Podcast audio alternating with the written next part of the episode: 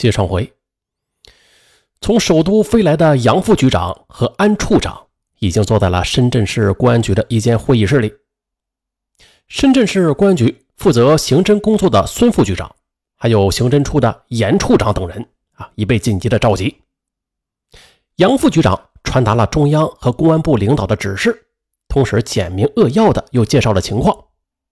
赵红与那个曾经他接到过留言说他已经平安到达的那个机主，绝对有非同寻常的关系。严处长首先是发表了自己的看法，几个领导啊也当即是拍板决定成立专案侦缉组，马上着手开展工作。侦查组来到传呼台啊，仔细调查了近期的电脑记录，很快就从中梳理出了几条非常重要的线索。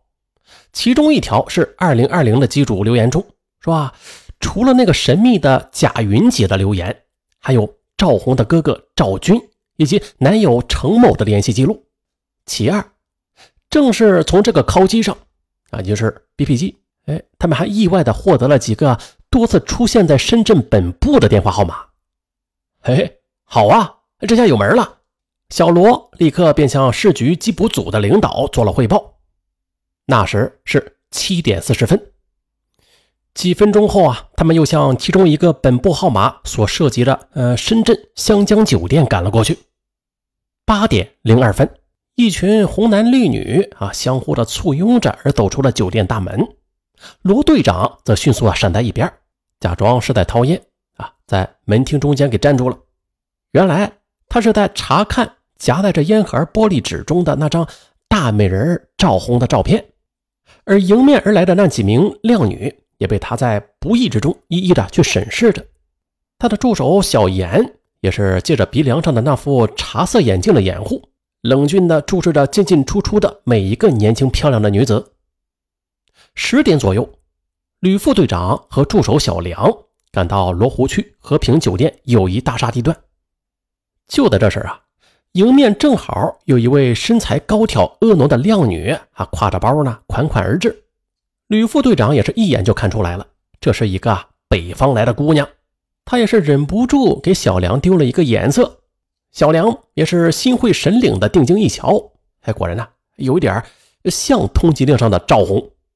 他呀，就装的东张西望的样子，猛然的转身，将那女子撞了个趔趄。哎，你这是弄啥子嘛？哎，这，呃，吕副队长一听啊，顿时就泄了气儿了。听着口音呢，啊不像是北方来的女子，但是他仍然是不太放心啊。陪笑致歉的同时，就悄然的亮出了工作证。打扰了，小姐，我们想看看你的证件。于是，这风姿卓越的小姐便被他请到了路边的树下。这个女人，她当然不是赵红。事后，小梁也说了。哎呦，我说啊，你看呐啊，咱们自从接上这个案子之后，这人人满脑子都是想着赵红，出门看到女人就往他们脸上瞅。哎呀，这不明真相的人呐，还真以为咱们是色狼呢。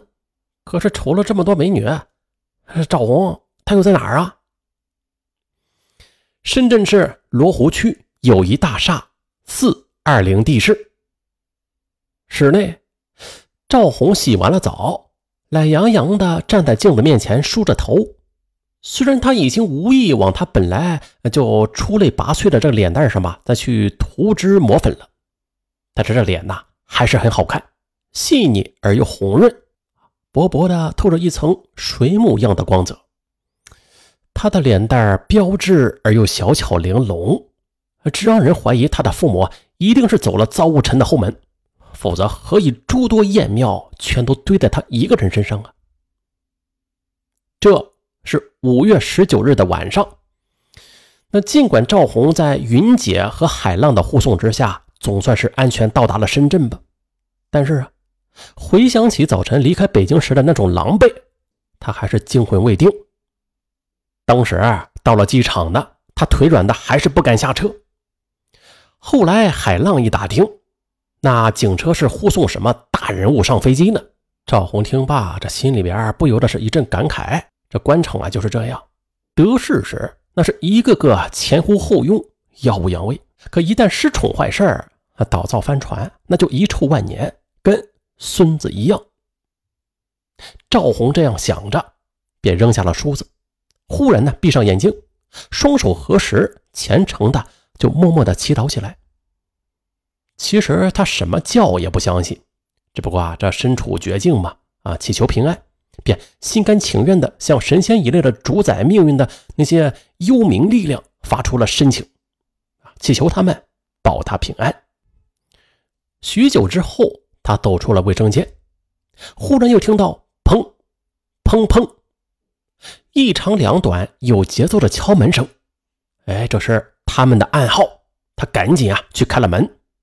云姐匆匆的走了进来，又谨慎的回头望了一眼空无一人、幽深的走廊，则一脸紧张的叮嘱道：“你就在这里待着，吃的用的我都会给你带来。我呢，要和海浪去打探打探，恐怕咱们呢。”得走黑道。赵红一言不发，怔怔的听着。他这个云姐既是老乡，又是朋友。这人虽然长得比不过他吧，但是应变处事却显得比他老道。老半天，他才点了点头。云姐转身要走，啊，他突然想起了什么似的，一把就抓住了他。哎，你们要当心一点。千万别暴露出什么麻将啊！海浪，海浪他在哪儿住呢？要他多和我联系啊！会的，有了眉目之后啊，他马上就会过来。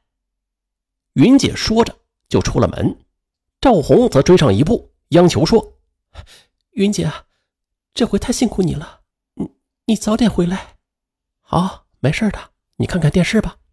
嗯，那好，你回来的时候记着敲门。”赵红说着，顺手便将啊“请勿打扰”的标志便挂到了门外的把手上。望着云姐在走廊的尽头消失，他这才关上门，将自己将自己反锁在了四二零地室内。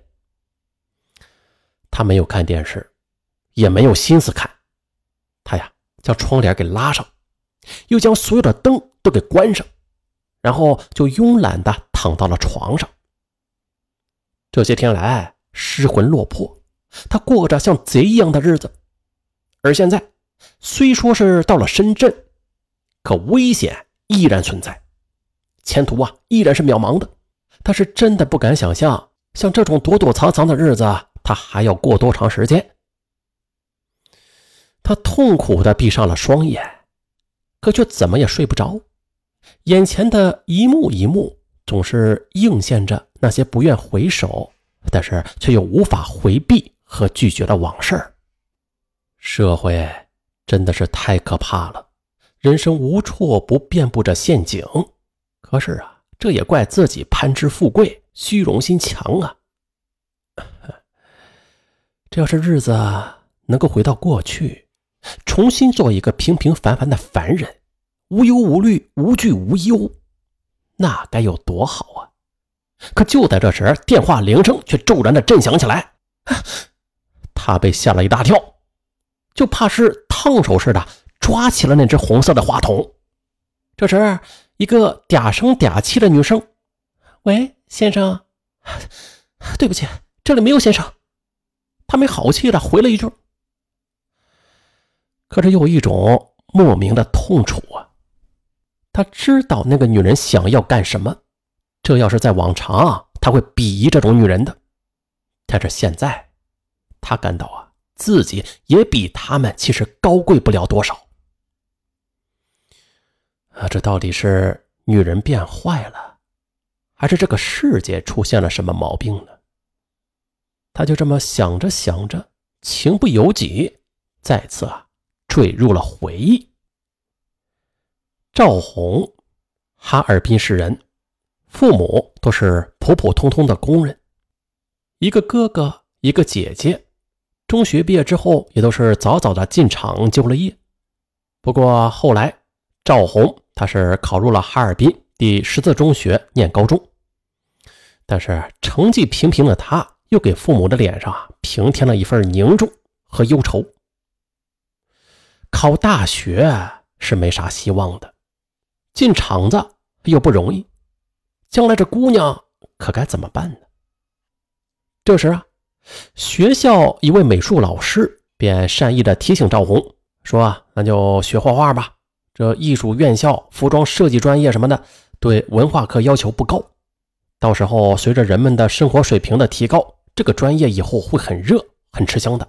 而且你的条件出色啊，就是做模特啊也没有问题。”的确，赵红她有一定的艺术天赋，人呢长得也漂亮。